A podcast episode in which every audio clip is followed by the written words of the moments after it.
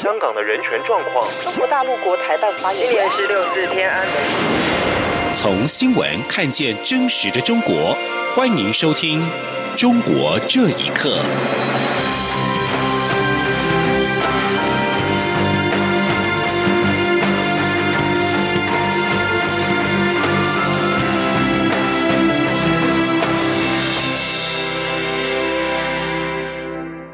听众朋友们，晚安，欢迎收听《中国这一刻》，我是李自立。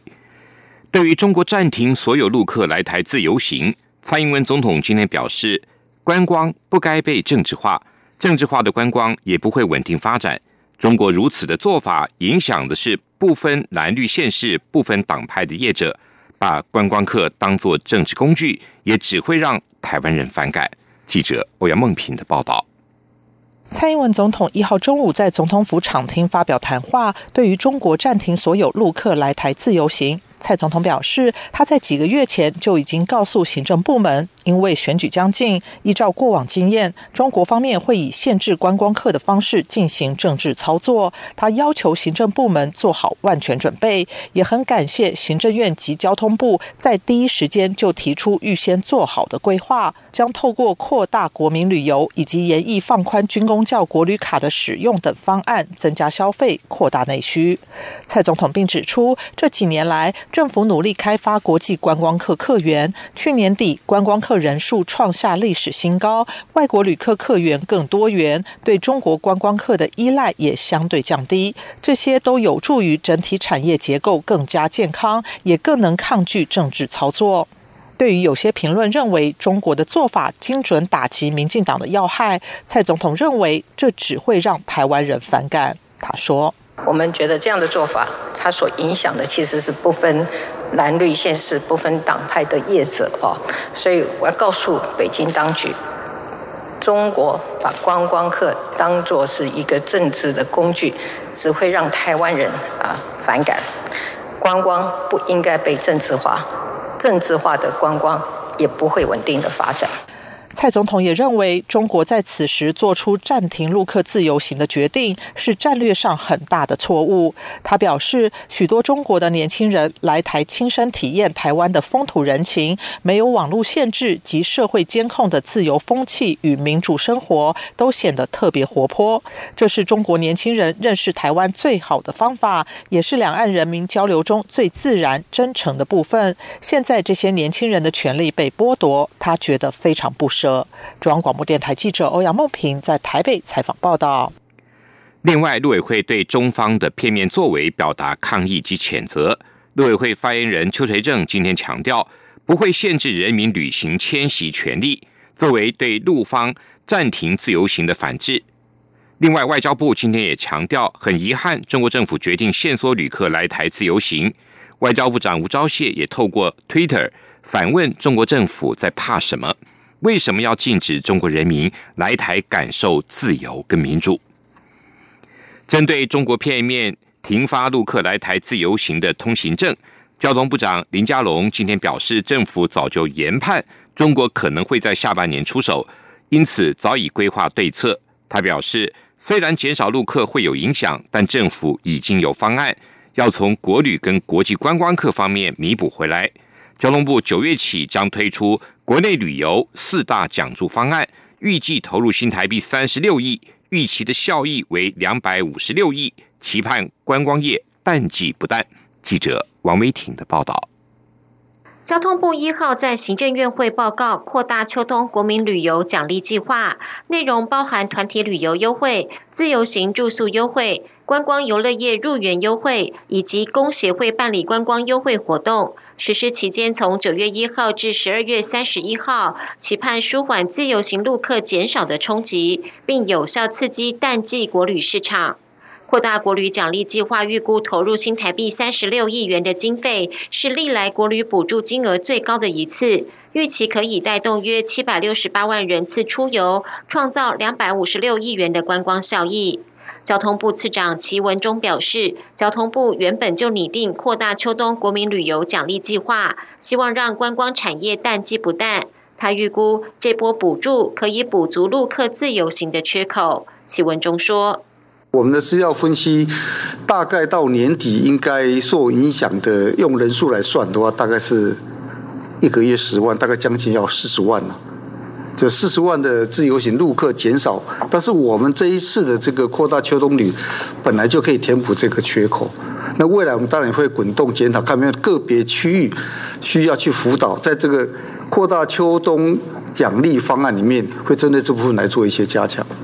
根据奖励方案，民众参加旅行社团体小镇旅游、与本岛、离岛长天数旅游、入住星级旅馆，六十岁以上的乐龄族，每人每日奖助五百元或一千元；自由行旅客住宿优惠方面，周日到周五每房奖助一千元；观光游乐业入园优惠，则是十二岁以下的儿童不分平假日，每人免费入园一次。工协会活动则奖助旅宿业者办理观光优惠活动，总经费五千万。观光局长周永辉表示，以往旅游补助都是于第四季启动，今年提早一个月，主要是基于许多因素考量，其中也包含陆客。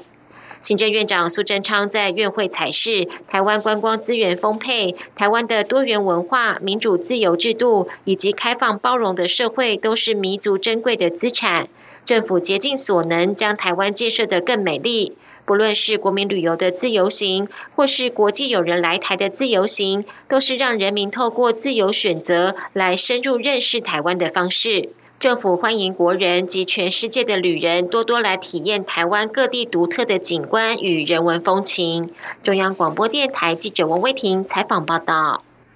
针对中国的一国两制主张，陆委会今天公布了一份例行民调，结果显示，近九成的受访者不赞成，反对中国不承诺放弃对台使用武力，占了百分之八十七点八，以及高度不认同长期以来对我外交打压的受访者也都有近九成。陆委会认为，拒绝一国两制已经是台湾共识，中共对台武力侵略及外交打压，台湾人民绝不会接受。关于近期香港反送中游行，民调显示六成以上的受访者肯定政府支持香港民众维护自由、法治跟人权。陆委会表示，这次调查委托政治大学选举研究中心，在七月二十五号到二十九号以电话访问台湾二十岁以上的成年民众，有效样本一千零九十五份，信赖度百分之九十五，抽样误差正负百分之二点九六。湖南长沙的三位长期维护社会弱势权益的维权人士，包括了陈渊、刘永泽跟小吴，近日遭中共拘捕关押。两百多个国际组织跟个人发表了一份联合公开信，呼吁中共当局尽快的释放这三位维权人士。请听以下报道：湖南民间组织长沙赋能的成员包括陈渊、刘永泽、小吴。七月二十二号。被长沙市国家安全局刑事拘留，罪名都是涉嫌颠覆国家政权，并且禁止律师和家属会见。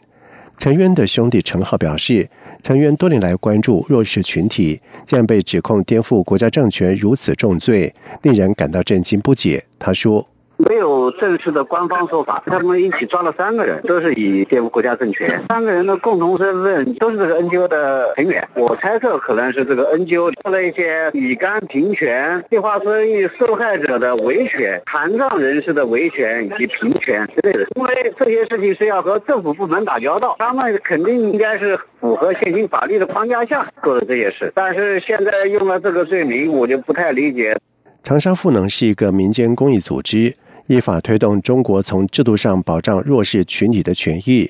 人在美国的联合创办人杨占清研判，应与当局近年来大力扫荡非政府维权组织有关。长沙赋能在中国法令边缘为弱势发声。从二零一六年三月成立之后，经常被当局威胁禁止从事维权工作。两百多个国际非政府组织及个人在本周二联合发表紧急公开信。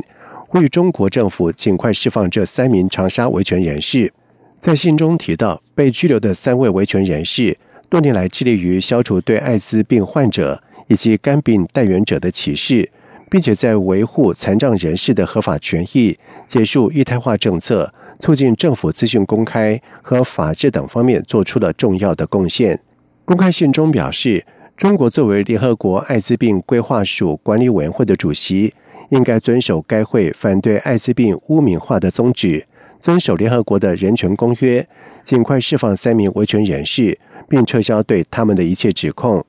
在公开信上签名的包括位于纽约的中国人权和人权观察等非政府组织。联署者之一的艾滋病感染者全球网络通讯部主管贾维斯表示，这次的行动非常重要。联合国的目标是二零三零年达到艾滋病零歧视。被捕的三名维权人士一直在从事反对艾滋病歧视的工作，他们的工作是终结艾滋病歧视全球努力的一部分。逮捕他们是非常不适当的行为。央广新闻整理报道。香港大规模的反送中抗议示威仍在持续中，而中共高层北戴河会议也酝酿登场。评论认为，针对中方高层而言，美中的经贸纠纷相对的已经不显重要，而如何平息香港的纷扰，似乎成为当务之急。请听以下报道。香港正经历近几十年来最严重的社会危机。六月九号，反送中运动爆发以来，从两百万人超级大规模的和平示威，到遍地开花的反政府抗议，甚至发生抗议人士与警方的暴力对峙。而中共高层一年一度的北戴河会议将在河北秦皇岛举行。针对当前中国国内政治及经济形势进行讨论，并谋求共识。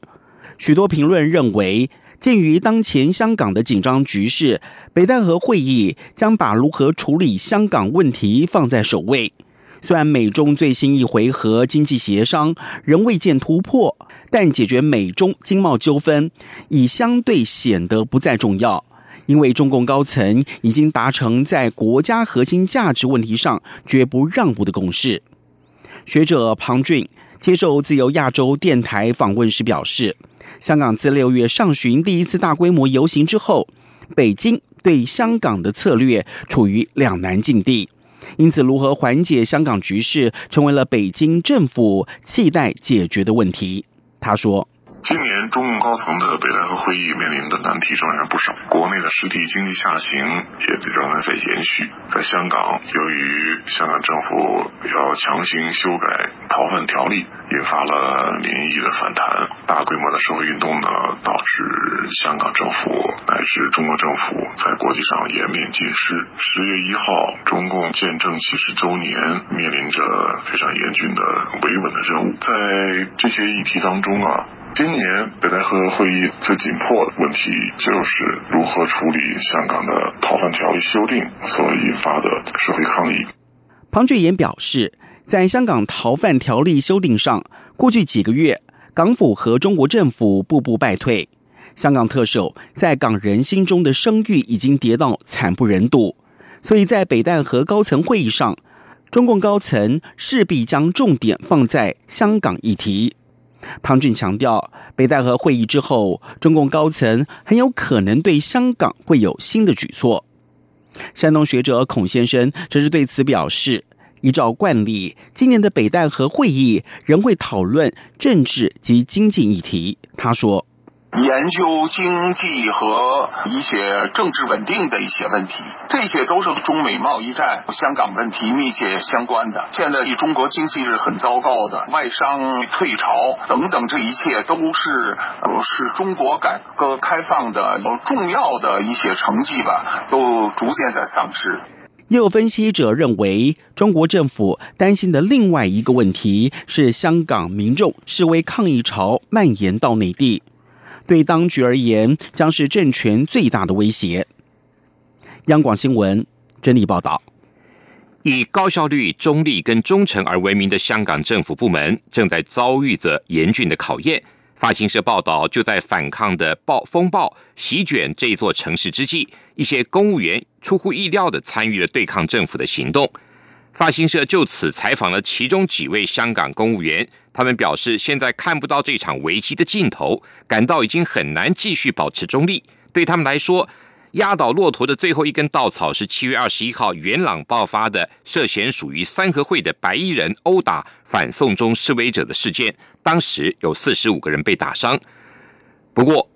香港警方负责人则否认存在任何警黑勾结的行动。以上，中国这一刻